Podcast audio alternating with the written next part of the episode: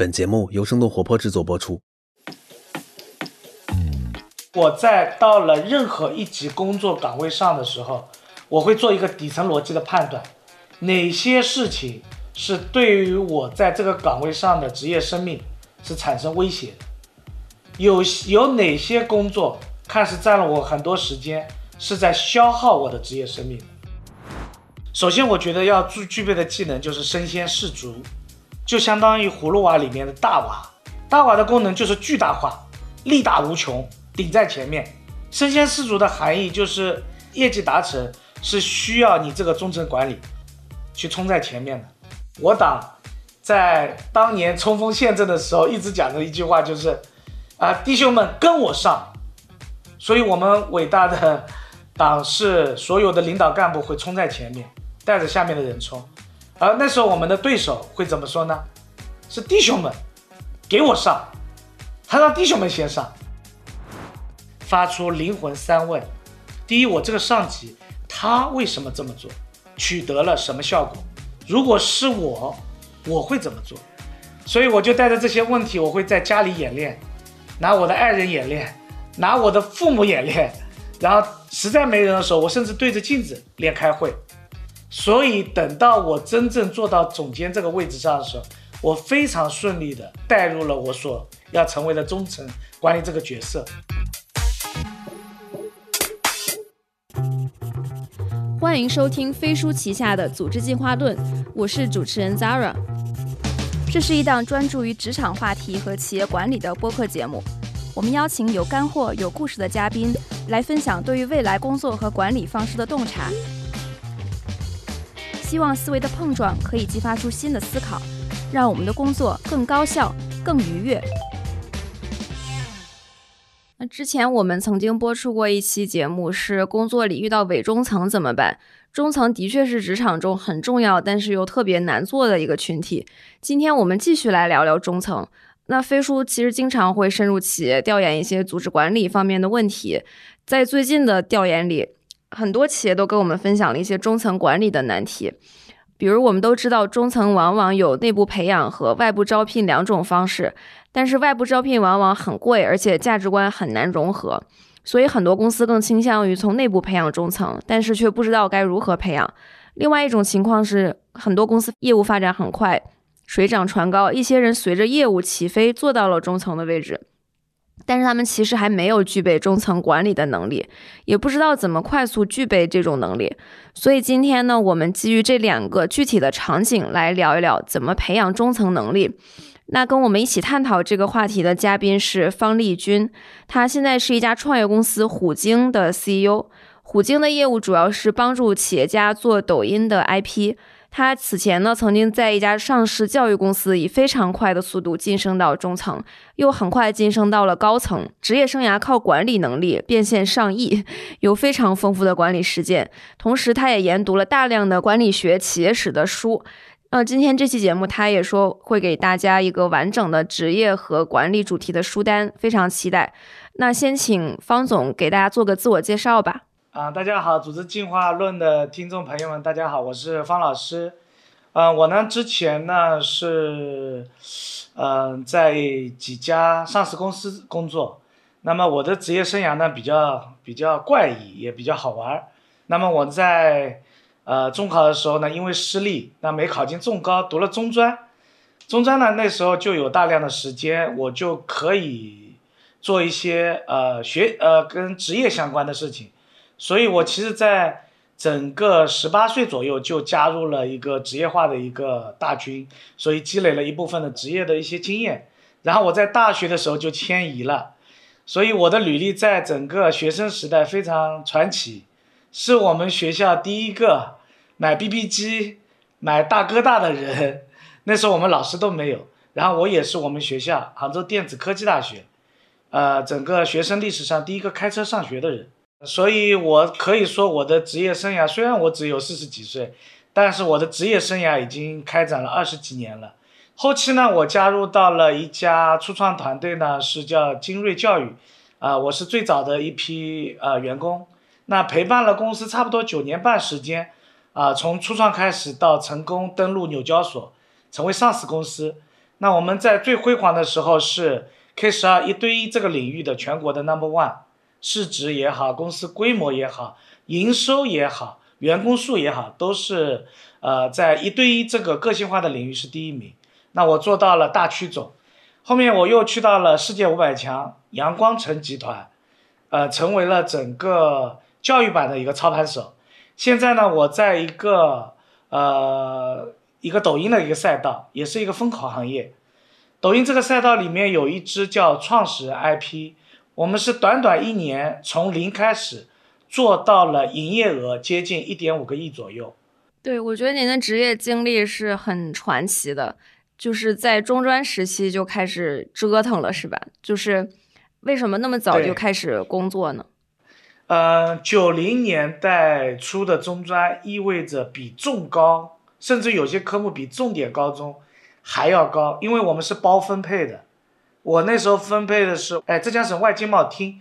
然后中专这个阶段对于产学结合是非常宽松的，啊，我们有大量的时间有可以自己支配。那么我就加入了勤工助学部，担任了一个副部长的角色，啊，我们中专时代我就经历了两家非常牛逼的企业，一个就是广州宝洁，后面我等读了大学才知道，他当年是整个日化用品的呃 YYDS 了，对吧？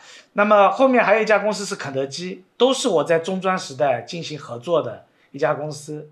那您当时？正式进入职场之后的第一份工作是什么？然后是怎么做到快速晋升的？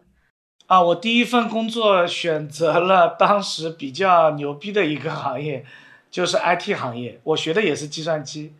我加入进去的时候，那个时候装机是有技术壁垒的，它是封锁的，不教外人。我就免费帮他们送货开始。啊，那个时候我一个月已经三千多了，但是我宁可七百块钱。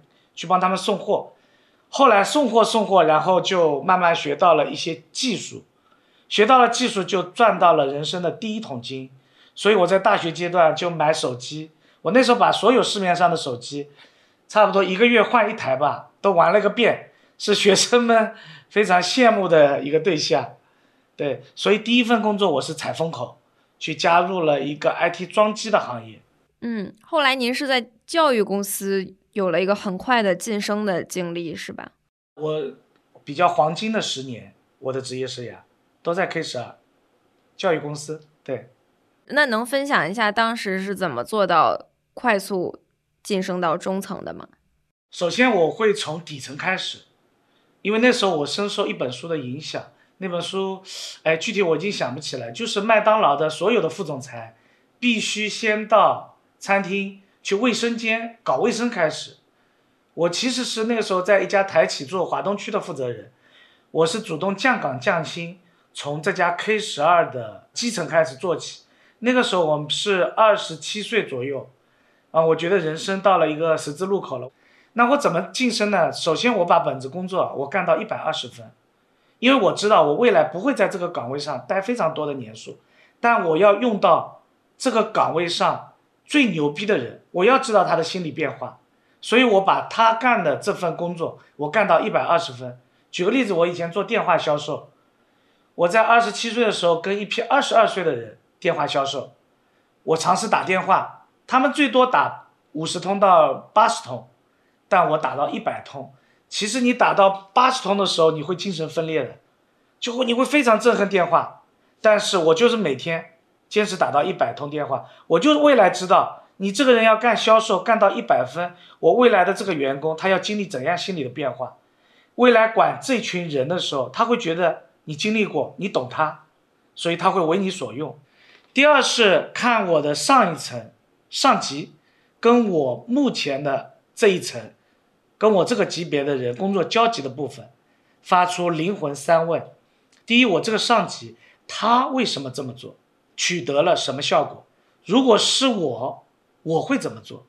我举个最简单的例子，我在开会上面，我花了大功夫，很多大部分百分之八十的员工，你去看他开会是目光呆滞的，是空洞的，因为他为了开会而开会，而开会其实是有会议记录的，他不听其实问题都不大，但是我每次坐的是第一排，因为我脑子里就过三件事情，哎，为什么我的那时候的总监他要这么说这么做？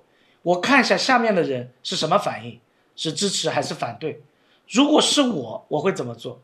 所以我就带着这些问题，我会在家里演练，拿我的爱人演练，拿我的父母演练，然后实在没人的时候，我甚至对着镜子练开会。所以等到我真正做到总监这个位置上的时候，我脑子里实际上已经开了上百次会议了，我非常顺利的带入了我所要成为的中层管理这个角色。所以第二点就是预演做准备，第三个非常重要的点就是要成为一个有故事的人，这个在中层管理的时候特别有用。你上去的时候是不是当年的第一名非常重要。你如果管他们的时候告诉他们。呀，我是当年的第三名，我是当年的第五名，没用的。你告诉他们，当年你们现在跟的这个人，当年是妥妥的第一名，是 double 人家业绩的，是人家追赶的对象，人家永远只能争第二名的那个男人，无形中会提高你非常强的领导力。所以我就基于这三点，我从基层快速的干到了中层管理。嗯，我觉得这几个点都很有意思。就其实我能 看出来，就是在虽然您当时在做一些很基层的工作，但是头脑里已经在想中层的事情了，就是已经在为当中层做准备了，是吗？啊，是的，Zara 是这么回事。嗯，当时是主动降岗降薪去做一些很基础的工作，为什么会有这个想法呢？因为空降高管的阵亡率达到百分之七十，其实空降是很难做的。第一，你像是无根之花，你这个花是无根的，水上的浮萍一样，你是没有业务基础的。你高屋建瓴的谈一些理论的东西，人家会觉得你是个外行，不懂行。你连行业都不懂，你凭什么指挥我？所以我一定要花大量的时间做最基础的工作。明白这个岗位、这个行业、这个组织架构中最底层的逻辑，我是愿意付出这个时间跟代价。我觉得这个事儿其实很难，就是大部分人他只要尝过当领导的甜头，他就再也不愿意回到 基层去做一些很基础的工作了。呃，是的，这个跟你的经验有关系啊。当你看了大量的一些书。啊，或者接触大量的事情以后，你会发现，有很多时候啊，慢就是快这个道理。你急匆匆的上去，又急匆匆的下马，其实意义不大的。你想走得稳，走得更远，你就要牺牲速度，就要付出代价。这个代价就是从最低层、最基层开始。那您觉得当时做这些很基础的工作，给您带来最大的价值是什么？其实感觉会非常的美妙。很多人是因为被他的领导心，并他的权欲、权力啊、欲望所充斥了大脑。其实很开心的，因为你这个属于非常典型的叫降维打击。当你一降维打击的时候，你会发现你会最最快的速度跑出来，你会获得非常美妙的心流体验，获得非常多的认同。这个远远比你空谈大谈。效果好的多得多，所以我一点不会觉得无聊啊、枯燥啊 等等，因为我知道我最后的出路在哪里，我会去到哪里，在此之前的所有经历我都愿意承受，而有很多人面试这个岗位，面试这个中层，他就认为是终点站，他没有想好他未来要走什么路。嗯，那后来从中层晋升到高层的经历是什么样的？从中层晋升到高层的整个经历，首先我是觉得那个时候我发现过往的知识已经不能用了。首先我得，我一做到中层那个岗位，连续的大概三个月还是五个月，我干到第一以后，我就意识到这个问题，可能我下一个阶段会提前来临，我又开始做准备了。首先我的思考就自己要知道要具备哪些技能。首先我觉得第一个技能就是我得拔高我的认知了。我当初的意识，因为大家知道我的家庭很多原因，是你的职业履历啊会被原生家庭所一些困扰。因为我父母，我身边的所有人，是没法给到我一些好的职业建议的。那么我有目的的看了大量的书籍，你从基层往中层拔的这个过程中，你是没有自由支配时间的。但是你到中层以后，我是非定时工作制了，我就有时间，所以我看大量书籍。第二是有目的性的刷一些电视剧，比如说我那个时候就看了《历史的天空》，看了《亮剑》，看了《少帅》，看了《大秦帝国》，看了一代大商等等这些军事题材的、商业题材的、组织管理题材的一些片子，甚至我把明清两代的历史都看完了。因为我知道管理的最好的就是以史为鉴，所以这个去拔高了我的认知。第二个呢，是我通过我们的 CEO，我们 CEO 也是一个传奇。我们当年的呃 Steve 张希老师，他当年是北大的状元，然后是读了哈佛，回来都是宝洁啊、高露洁啊这些世界五百强的公司。然后我们 CEO 又教了很多的知识给到我，让我提高了我的认知。第三呢？我又去参与了一些更高级的职业圈层，因为我那个时候知道混圈子了，比如说经常的有一些沙龙啊，经常有一些那时候有一些 QQ 群啊、微信群啊，我就去参加，大家都是职业经理人，去相互交流，这个行业跟走出去别的行业，我们这些岗位所应该具备的知知识技能，啊，这些都是我那时候，呃，做的一些准备。这里面唯一我觉得能拿出来值得分享的是非常重要的一点，就是我从中层升到高呃高层，很快速的一个核心就是送人才出去，啊，这个是我在一些商业片里面看到的，大部分的中层管理者是不愿意把手下的大将调出去的，而我是非常愿意把我手下的最厉害的精兵强将调出去的。啊，我的原则就是我不挡任何人的财路。其实这里面是有底层逻辑的，我会跟 HR 讲好，他会发现我具备非常强的带人能力。所以我们达成的共识就是，每一批来的人里面，我先挑我想要的素质最好的人给我。我对他的交换就是，一旦人养出来以后，就把他送出去。那我要获得的是优质的苗子。他要获得的是最快的带教，这样就达成了一个很好的一个平衡。那对于这批优秀的人来说，有什么好处？优秀的人，第一符是符合我的条件的，是最快能带出来的。第二，他会尽快的到最适合的岗位上去。这个是有什么好处呢？就是我发现我升从中层升到高层的时候，正好那个岗位缺的那个区域里面。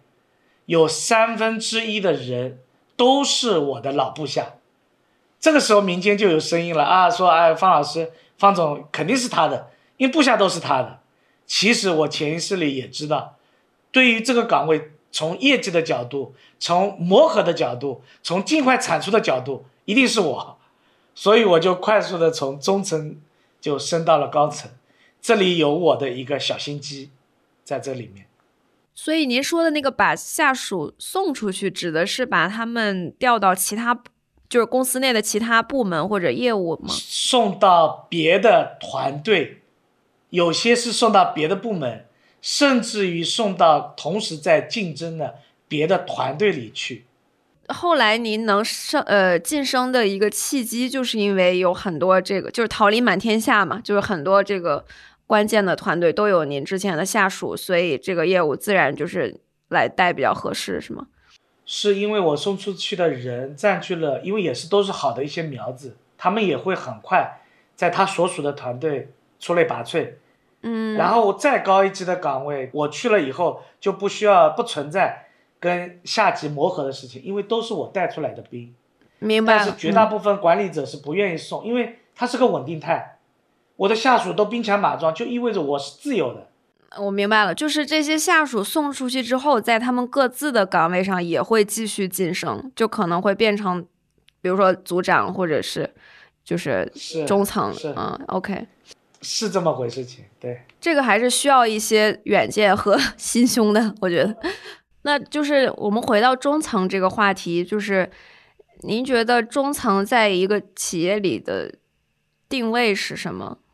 因为我参加的都是人力高度密集型的行业，人力高度密集型的行业，其实非常可以参考的就是人，人其实也是一个非常有机的、无机的很多的一个系统，很多元的一个系统。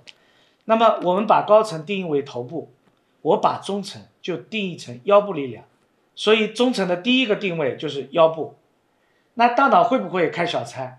大脑开小差的机会太多了，比如说我开车开着开着就犯困或者开小差，就容易发生车祸，对吧？开会的时候容易睡着，所以我们的腰部力量，腰部是不会出错的。所以，我们腰部在这个这个定位，它需要弥补的就是，当我们的大脑，当我们的高层开小差的时候，它要做一个弥补。第二个定位呢是战术打法的一个制定者，战略层面中层是只能提一些建议，实际上因为他的格局也好，他的眼光也好。也仅仅成为一些建议而已，但是这个具体落地的战术打法，啊，它就非常需要中层管理，啊，去制定。这个就是我经常用到的飞书里面的分发的一个功能。当我们高层定好很多的 KPI，啊，核心的以后就开始分发，他们会去做一个战术上的分解，通过飞书，啊，这个就是一个第二个部分战术打法的一个制定者。第三是结果负责的一线领导者，我们把一线的员工看成一个点，那么这些点连起来以后，就成为一条线，线就是中层，那几条线组成就变成一个面，那就是高层，很少有高层对于结果来买单的，因为高层来买单的时候，对于这家公司就是灭顶之灾了，但很多错误最终是谁来背锅？就是线，所以把它定义为对于结果负责的一级领导者，是这个中层管理。所以其实大家看到中层很长，很多时候背锅就是这个道理。另外这些点开除其实意义不大的，因为它的能量非常的低，很少有需要一线员工来杀鸡儆猴的，来对结果负责的，最多的时候就是对中层。那您觉得中层应该具备哪些素养和能力呢？我因为看了大量的书啊，我研究了东方跟西方，呃，西方的更多的是一些方法论，啊，很多公式化理论的东西，可抓得见的、可控的一些东西，而东方的很多是东方的哲学，啊，比如说儒家，比如说禅宗啊，更多是是一些意象化的东西。那我针对于东方跟西方，然后呢，一些上市公司跟目前的。我们非上市的一些民企，我自己研究了一套我自己的现比较现代的、比较野生的一套管理方法，那实操性比较强的，我介绍一下啊。首先，我觉得你第一是中层要具备，就是思想上，你一定要百分百的明白职业是什么，就是我们俗称的职职业观要正，这其实是六十分的东西了。你不要说你升到了总监。升到了经理，你连怎么干活、为什么要干活你都没想明白，这个是非常致命的一件事情。首先思想上要明白，第二能力上，我归纳为十二个字，它叫三个一致：目标一致、步调一致、团结一致。嗯，这三个一致，呃，其实可以用在整个整个业绩的完成的整个部分啊。目标一致就是指下标。举个例子，我这个月要做五千万，那我们要达成这一个目标，这个目标具备啊需要哪些步调？比如说我人员，前端销售扛多少，后端销售扛多少，第一周做多少，第二周、第三周、第四周分别做多少？完成不了的时候，在最后一周我的补救措施是什么？这个内容就叫步调一致。第三个团结一致，讲的是我们为了达成这个目标，休息上面怎么安排？是不是三周不放，后面统一休息？我们的激励是什么？完成这个目标，正激励是什么？完不成，负激励是什么？团结一致的部分是，老大前排选手完成多少，二排选手完成不了的时候，前排多扛哪些标？这个就是团结一致。所以整个嵌套。这三个一致，就是为了整个 KPI 业务达成来展开的。这一套我不得不表扬一下我们的飞书。我在定目标的时候，我在下步调的时候，用到了飞书非常多的工具，用的最多的就是多维表格。多维表格对于步调一致的协同作战是非常有效的。我之前做了十五年职业经理人的时候是非常痛苦的。一，我是要用一些传统的文字记录软件，比如说 Word 啊什么记会议记录，然后放一个文件夹，然后文件夹以后又要通过社交软件，我内部的 OA 或者说外部的一些社交软件来传递、来下达、来跟踪，非常的费时又费人工。我现在完全可以通过飞书来实现，实时的我制定一个目标，临时改动一个目标，制定一个步调，步调节奏的变化。然后能达到整个团队的一致，然后再来介绍一下能力上这十二个字怎么来解释，啊，需要哪些核心的素养？一根藤上七个瓜，哎，我不知道两位有没有看过《葫芦娃》？我没看过。哎呀，完蛋了，《葫芦娃》里面有七个好兄弟，对应了我们这七个关键的技能，这样也会方便大家记忆。啊，他的大娃是他的能力是巨大化，力大无穷。然后顶在所有兄弟们的前面，第一个，第二个娃呢是千里眼、顺风耳，他的技能。第三个娃呢，三娃的能力呢是像钢铁一样，啊，嗯，刀剑穿不透啊，刀枪不入啊。四娃是火娃，具备喷火的能力。五娃是水娃，具备喷水的能力。六娃是隐身。啊，能把身体藏起来。七娃是有一个宝葫芦，用来吸纳一切妖魔鬼怪。首先，我觉得要具具备的技能就是身先士卒，就相当于葫芦娃里面的大娃。身先士卒的含义就是业绩达成是需要你这个中层管理去冲在前面的，所以他会嵌到我刚才十二个字里面三个一致部分里面的第一点和第二点，要目标一致，步调一致。啊，这个就是相当于我们很有意思的一个现象，就是我党在当年冲锋陷阵的时候，一直讲的一句话就是，啊，弟兄们跟我上，所以我们伟大的 党是所有的领导干部会冲在前面，带着下面的人冲，而那时候我们的对手会怎么说呢？是弟兄们给我上，他让弟兄们先上，哎，他靠弟兄们可能去换一些东西。所以，第一个中层管理要具备的素养就是身先士卒，第二个要具备的素养是业务洞察力非常敏感。它针对的是三个一致的第一个部分，叫目标一致。春江水暖谁先知啊？是鸭先知。我们很多的高层最后做一些数据分析，听一些咨询公司，其实这些数据啊都加工处理过了。带上了别人分析者的主观意见了，所以它不会太精确，这就需要我们中层管理对业务非常的敏感，非常具备洞察力。这个我讲一个我在精锐的一个真实的案例，当年我们把一个孵化的一个产品，一个 SKU 要把它砍掉，事实上我们那时候的销售总共才卖了两个 SKU。我认为我们销售是具备卖三个 SKU 的能力的。既然把这个卖了三年的 SKU 他要砍掉，我认为是极其的拍脑袋。但是在大会上就要问了，哎，你浙江跟不跟？我说我跟的。哎，你福建跟不？我说跟的。因为你会上，还是要保证我们老板的唯一性。但事实上，我那个时候就已经发微信了，就告诉下面的区域总监，是绝对不允许。把这个取消掉，那我就怎么办？我就打引号的造假。但是我这个造假收到了奇效，我是当年的年度的增长的第一名。到年底的时候，老板来问我了，他就说：“哎，老方，你是怎么达成的？”我说：“我没按你的做，我把有一个业务隐瞒起来了，继续开展了。”他那时候就非常开心，对着新来 CHO 就说了：“哎，你们谁都不要去管方力军啊，他是有业务判断能力。”所以，其实你要明白老板要什么，洞察能力要有自己的判断。当然，这里面也有赌的啊。万一我不成功又黄出来了，那我可能就变成真正背锅的那个了。事实上，我赌赢了，而且赌赢的概率极其之高。刚才那个能力，我们把它定义成二娃，二娃的能力叫千里眼跟顺风耳，你要看的这个行业里面更加细，你要听得到这个行业里面更加细微的一些业务上的声音。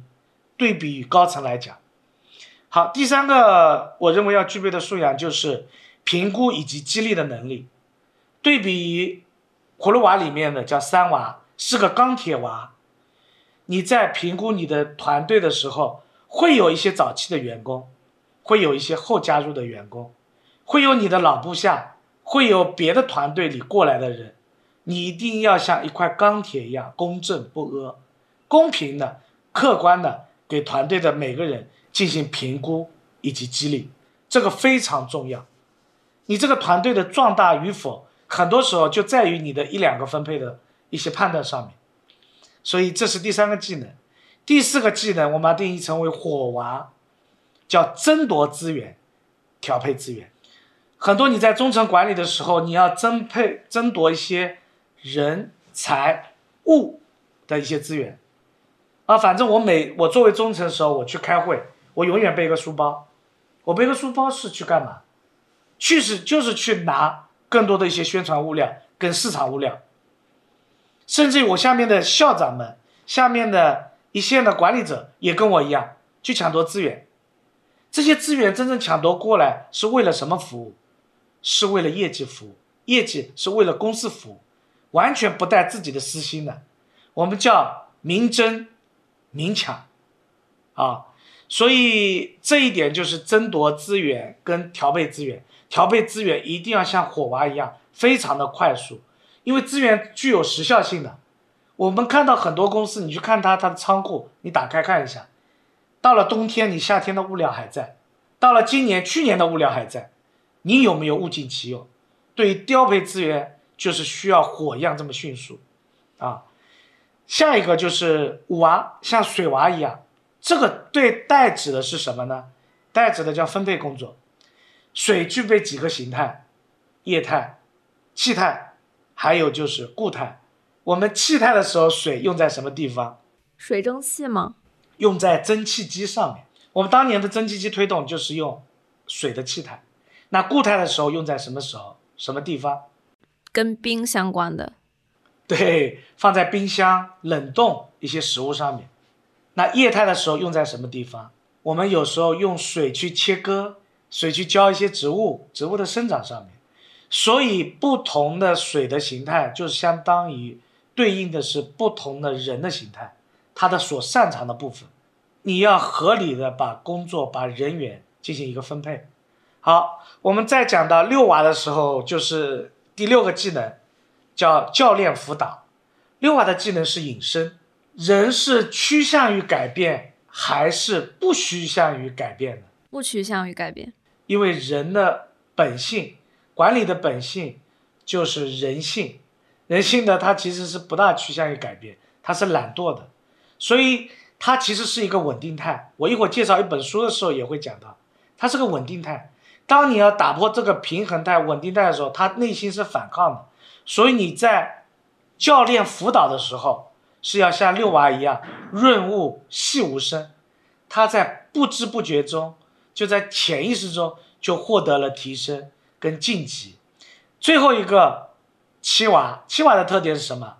他没有太多的个体上的才能，他有一个宝葫芦，宝葫芦就是用来吸纳人才的。所以，针对于我们的中层管理的第七个要具备的核心的素养，就是选拔人才。它像水娃一样，吸纳更多的人过来，用来选拔。所以，基于这七点。是针对上面的一根藤，叫三个一致所展开的。当然，这里面对应的有些是对应的是目标的部分，有些对应的是整个集体的步调的部分，有些对应的是整个团队氛围团结的部分。所以，我认为中层管理应该具备的素养，就是以上列的列的这七点。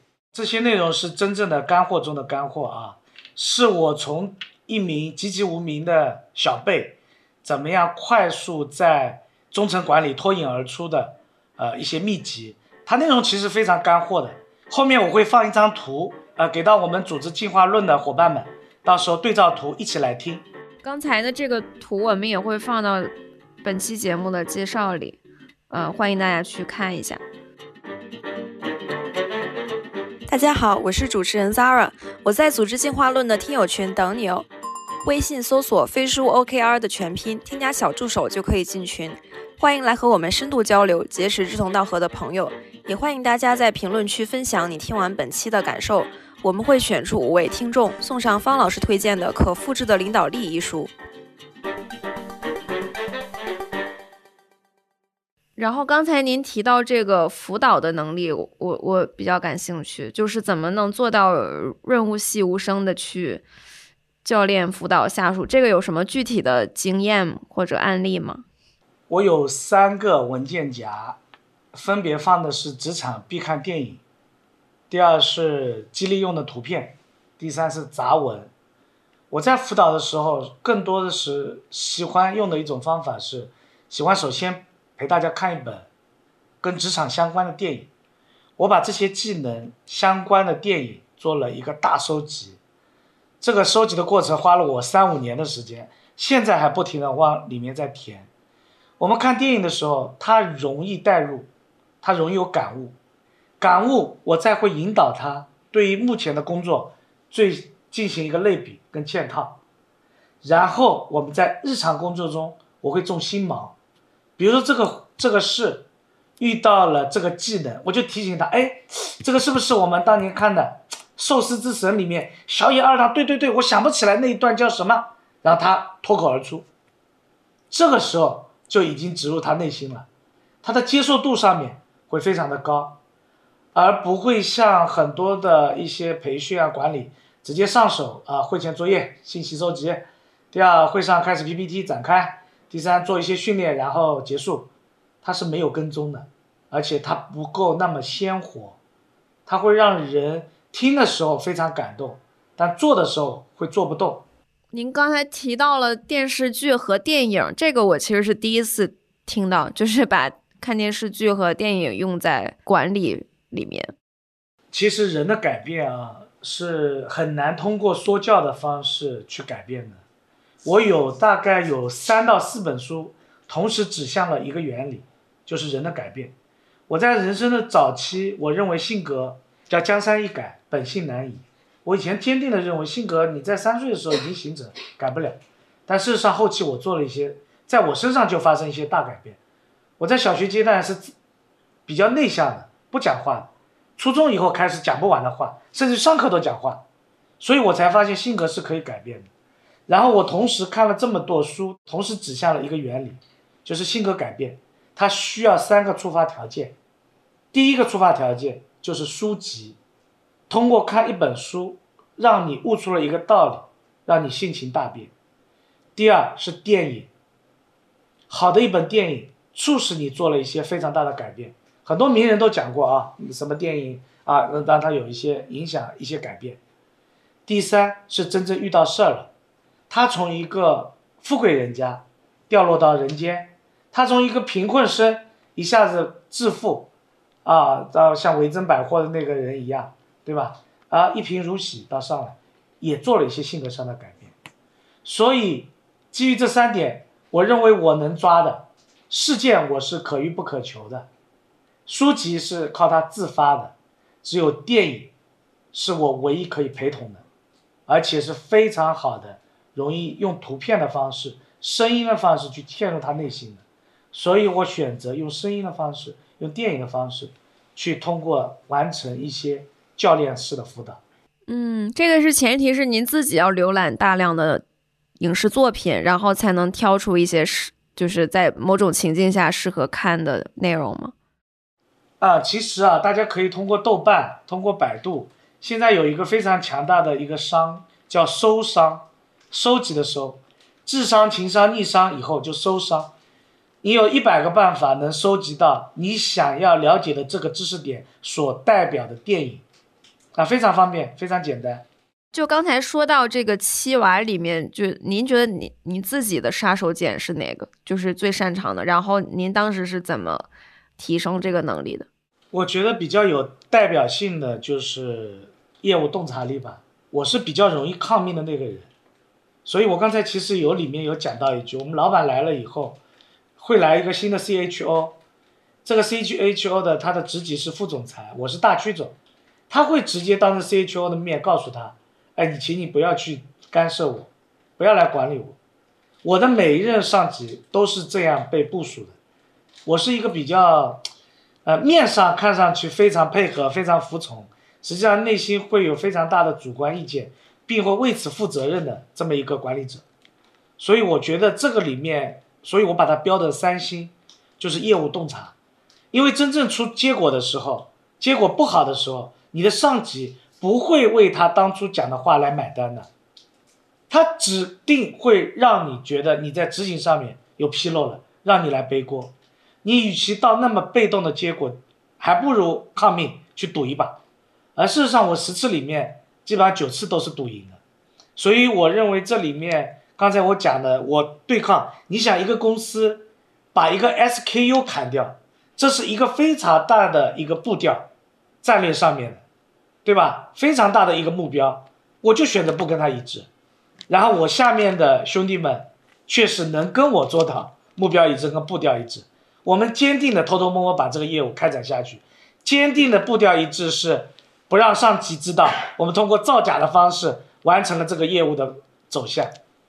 那个坚持自己跟上级不一致的意见，这个还是很需要底气的。当时您这个底气的来源是什么？底气来源在于我是，就是我会花大量的时间去跟我的消费者，啊，跟市场在一起。我知道客户要什么。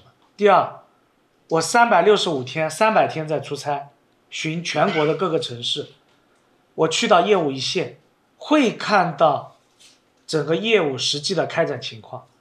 所有的汇报对我而言，我只是做参考。我永远相信的是我眼睛看到的，而不相信我耳朵听到的内容。所以您能拿到大量的一手信息，然后支撑去做这些判断。呃，是这么回事。我觉得的确上升到一定的职级之后，收到的信息容易很容易被过滤。就基本都是传话过来的很多二手甚至三手的信息，所以那个管理者尤其到了比较高的职级之后，是需要有能力去下钻到业务一线去看到实际的反馈的。但是您是怎么做到时间管理的？就是因为其实这个下钻也是很花时间，然后辅导员工、管理、招聘等等这些都团队搭建也很花费时间。对这个您是怎么去平衡的呢？我对于整个业务的呃判断是比较清晰的，我知道哪些事情是值得或者我该花时间下去的。我不瞒大家说啊，我会花大量的时间去教我的下属怎么制作总经理汇报。你觉得总经理汇报，Zara 对你来说重不重要？是指的是给上级的汇报？对，你觉得给上级的汇报，你愿不愿意给你的下属去做？嗯，一般人可能会希望自己做。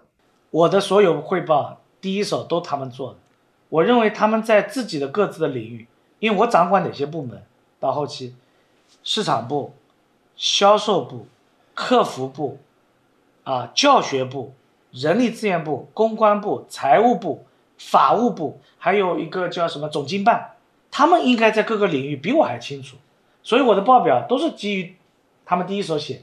然后我可能只花十到十五分钟做一个修改润色而已。其实真正很多总经理、很多中层管理会花大量时间在写报告上面。另外就是你在出差这个过程中，会有非常多的一些时间可以路上就处理掉。我多的时候一天的时候会有两百封邮件，我会有要求的，哪些是需要回复的，他给我打一下；有些是只是让我过目的。我根本有很多时候是不看的，只是会后需要用到这个邮件，我找出来，有很多抄送我的，我根本不点的，所以他们会在整个工作习惯上面就标重标出轻重缓急，所以我在到了任何一级工作岗位上的时候，我会做一个底层逻辑的判断，哪些事情是对于我在这个岗位上的职业生命是产生威胁的。有有哪些工作看似占了我很多时间，是在消耗我的职业生命我会做一个非常长的时间，有些时候是一个月，有些时候是两个月，就是我会去思考，去做这件事情，然后把我的下属训练一下，训练到步调一致。我需要什么？我需要哪些是重要的，都告诉我。甚至有些大家会觉得就是批经费的这些邮件，很多批经费的这些邮件都不是我批的，我都让总经办的人批，因为我告诉他规则就好了。不要乱花，哪些是我的能接受的范围之内，取得的结果是什么？这还需要我吗？需要我去动脑子吗？我为什么要动这个脑子？都让总经办的人去处理这样就给我节约了大量的时间，去对付影响我职业生命的一些事情。那我我也挺好奇，就是哪些事儿您觉得是最不就后来发现不值得您花时间的，或者比较消耗的？我是一开始就发现，很少有后面发现。嗯，我觉得这个问题是很多很多可能中层管理会碰到的一个问题，就是写各种汇报吧。我觉得这种，当你有下属的时候，你写汇报的这些时间，我觉得完全可以节约出来做一些别的别的事情，因为这些汇报其实是来自于你下属的嵌套，你摘过来的，其实让你的下属去写就完全 OK 了。第二个就是开会。有很多时候，哎，一些无意义的会，我觉得会非常耽误时间。为了开会而开会，我会把一些固定的动作，会把它写到常规工作里面，在开会上面就不需要了。啊，甚至于我有段时间训练开会，我们很多很多就是对于领导欲或者领导力比较强的，他喜欢开长会。我的所有的会，从来没有超过一个小时的。永远四十五分钟一定结束，因为为什么？你从七岁上学开始，到二十三岁，整个十几年，你的时间都被训练成四十分钟注意力集中，甚至于很多同学三十分钟集中一下，后面十几分钟就放飞自我了。你非要开个两三个小时，其实就是长篇累述，浪费时间。所以，我这这些是我我的一些工作习惯。我认为开会跟写报告是比较耽误事的。呃，一些一些管理方式吧。我这里我要非常感谢我们的飞书团队，飞书这软件太好用了。为什么？我们原先从早会开始，到开晚会，我们现在早会是完全不用开的。我直接通过多维表格的表单方式收集他每天要干什么，节约了我大量的上午开会的这是半个小时四十分钟时间，大家也会觉得轻松。就像我现在坐在对面的这个摄影师。摄影小哥，他是个艺术家，你叫他开会，他很痛苦的。早上早上，他不定时工作者的，那你是让他早上跟我们统一开会还是不开？他现在就是随便，十点十一点到了，然后他就通过飞书表单完成工作。我上班的时候看一下他今天工作定的合理不合理，我直接通过飞书就告诉他合理或者要修改，极大的提高了我在于几个软件间的切换，极大的提高了我对于人力的这个沟通成本。极大的提高了大家对于工作的满意程度，飞书非常好用，真的好用，我实力带货。感谢，我觉得其实用用了飞书之后，你们能减少很多无效的口头沟通，把它转换成书面的这种同步，或者是表格的同步。刚才方总分享了这个七娃，我们可能在节目中没有时间全都很具体的展开，但是如果大家有。具体的感兴趣的部分，欢迎大家在评论区留言，然后方总也会亲自在评论区回答，然后跟大家互动。如果大家有一些管理或者职场方面的问题，也可以在评论区跟方总提问。嗯，那我们继续聊这个这个中层。呃，假设我们的听众，呃，就我们听众中有很多是公司的高管，他们想从公司内部。培养或者提拔中层，那您有什么具体的建议吗？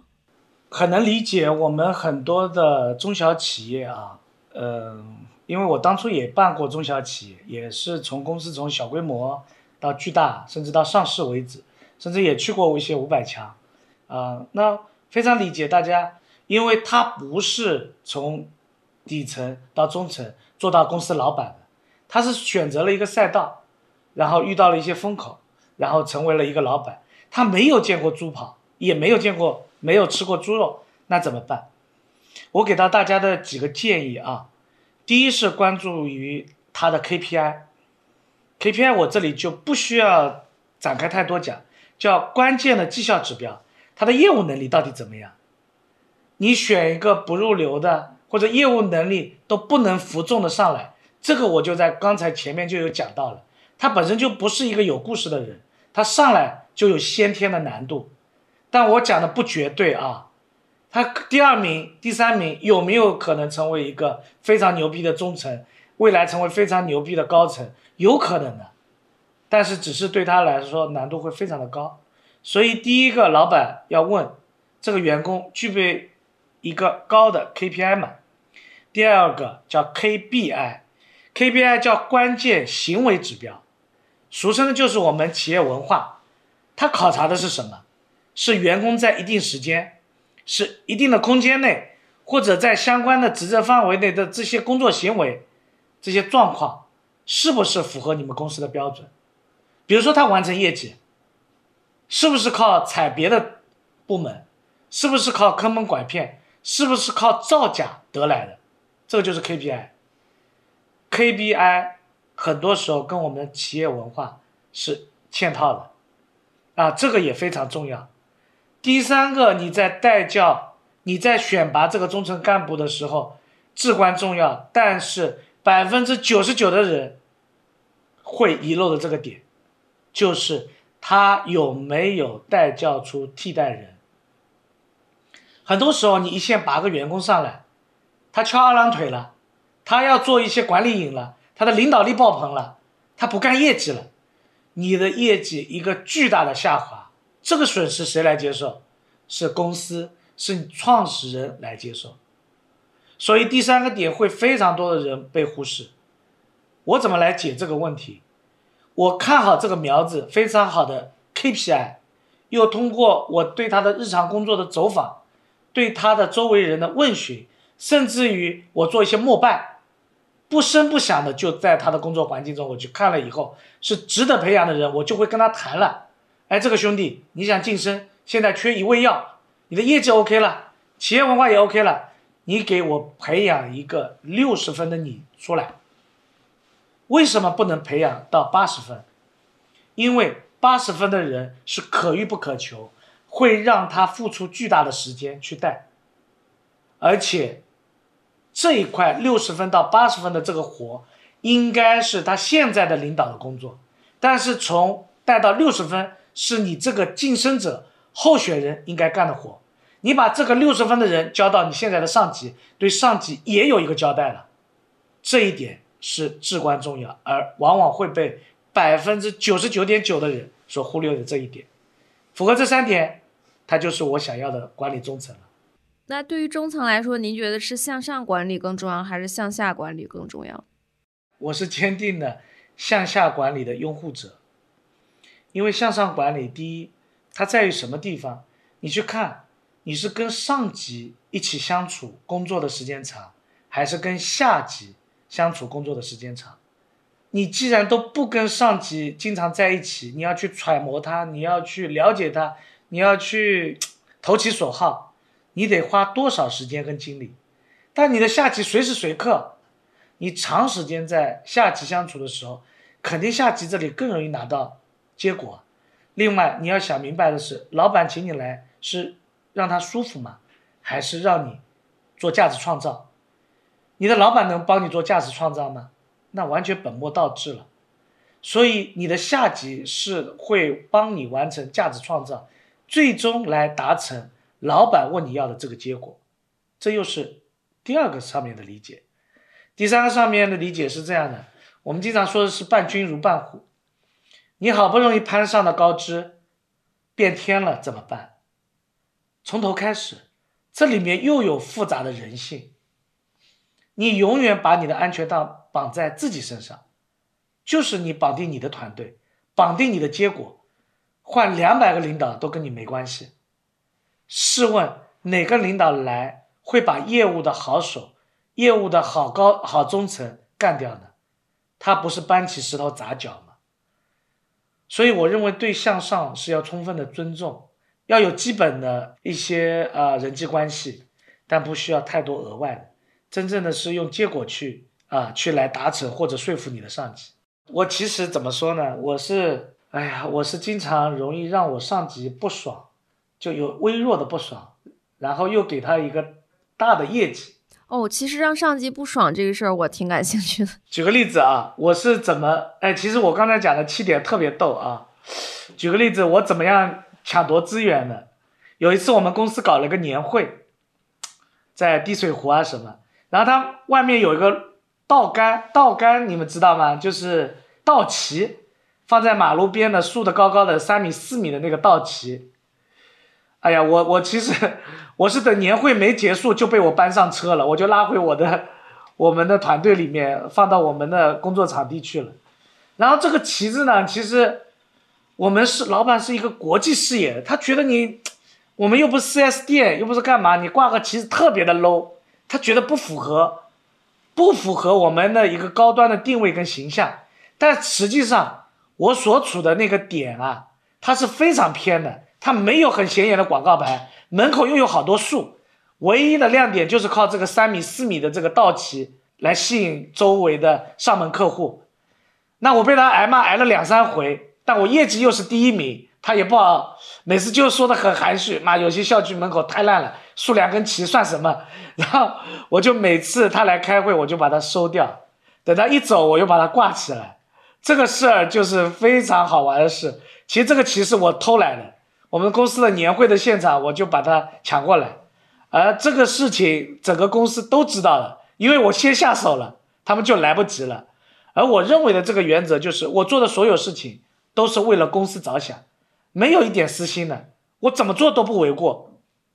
所以这个就是比较好的违抗上级的，我比较好的争夺资源的一个一个事儿。就是您您自己的判断的。原则就是是不是对公司和业务是有好处的。如果是的话，即使可能违背上级的意见，也会去做。啊，百分百的会去做，而且他不问我就不说。而如果他知道了问了，我会告诉他我达成的结果是什么，而且我一般都有把握能告诉他我们取得的奇效。然后刚才呃，今天方总也提到了，您平时会看很多的书，还有影视作品啊等等。能挑一本或者一个您觉得最想推荐的作品给大家介绍一下吗？我推荐两本吧。第一本是我早年对我影响比较大的是樊登老师的《可复制的领导力》，这本讲的非常的系统，非常的落地啊。它其中有讲到怎么定制度啊，怎么定流程啊，然后呢是把组织结构怎么样变得更加有趣啊。樊登老师这本书写的非常不错。我最近花了大量时间在研究的是《人的全景》这本书，这本书是池宇峰老师写的，他写的呃有点深奥，他需要原先的一些管理上的一些呃一些嵌套，一些心理学啊，一些医学甚至于的一些知识啊一些嵌套，但这本书一定是需要你管过超大型团队啊，比如说上市公司、跨省级的。这种公司五百强的这种公司，呃，中高层才能够看的一本书。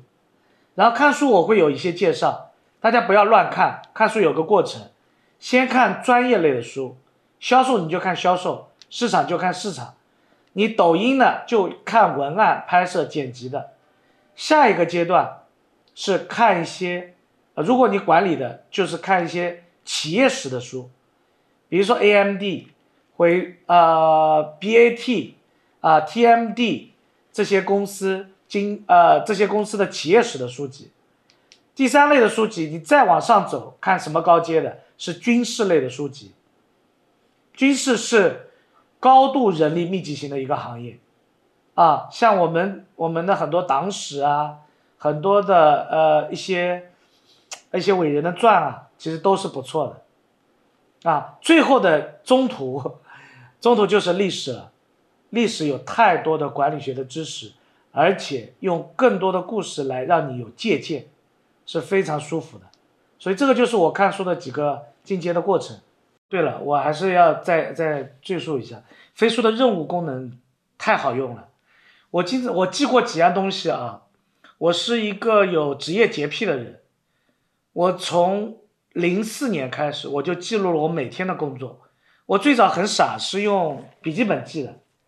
我大概几年时间就记了十七八本笔记本，但是它这个笔记本的使用的效果是非常不好的，因为你没法去检索，记了就记了，索引不了，只是偶尔会在，呃下目标的时候、下步调的时候去翻一下去年这个时候是怎么下标、怎么定步调这件事情。后期我用了什么？后期我用 Excel Excel 也非常的不方便，因为它必须得用电脑。有时候不用电脑，我出差个两三天，去团建个两三天，你就记不起来，特别痛苦。哦，我另外还记过，记过各种啊，那个那个 Mac 系统的那个记录，还有手机苹果的日历，都极为不方便。日历丢过不知道多少回，特别痛苦。有时候丢个一个月半个月，好像你的命丢掉一样。事实上它没这么重要。但总觉得你这个职业洁癖里面还是有污点，是这么一个问题。飞书的任务管理是非常强大的。我现在每天想到的事情，直接上传飞书任务，是明天的、一周的，还是无时无刻提醒的。我现在上班基本上就打开办公软件，只有飞书，啊，飞书跟另外一个文字处理的软件了，就简洁程度、高效程度非常的强。另外，我这个任务还可以怎么做？很多小伙伴可能不太清楚，就是你可以拉几个跟这个任务有关的人，而不需要当面通知他，就让他知道干这个活。什么意思？我这个活要二十个人干，我不需要跟二十个人通电话，不需要跟二十个人开会，我只要点二十下鼠标把他们拖进来，他们就知道了。就是通过一个 at 就可以把大家集结起来，不用。重复的开会沟通，人力沟通成本下降明显。那我们之后也会整理一些中层管理者使用飞书的最佳实践的文档，然后放到我们节目的简介里，欢迎大家查看。我所处的这个行业，其实我们圈子里人非常多，非常熟。而我们这个圈子里很多的操盘手，他其实没有职业化训练，也没有加入过大公司的。其实我真心推荐。用飞书这个软件，啊，我们做抖音的操盘手的这个行业，做 MCN 的公司，我们很多的 MCN 公司顶级的都在用。比如说我朋友锦堂公司方拓，他们方总那边用的就是飞书。然后我们的进击的小徐啊，然后小伟啊，呃，包括我们的野行，都是行业内非常优秀的一些公司用的，也在我的影响下用了一些飞书，我觉得非常适合。甚至于这个行业啊，抖音这个行业，大家有怎么样管理嵌套飞书的问题，都可以在评论区找到我，我非常乐意帮助大家。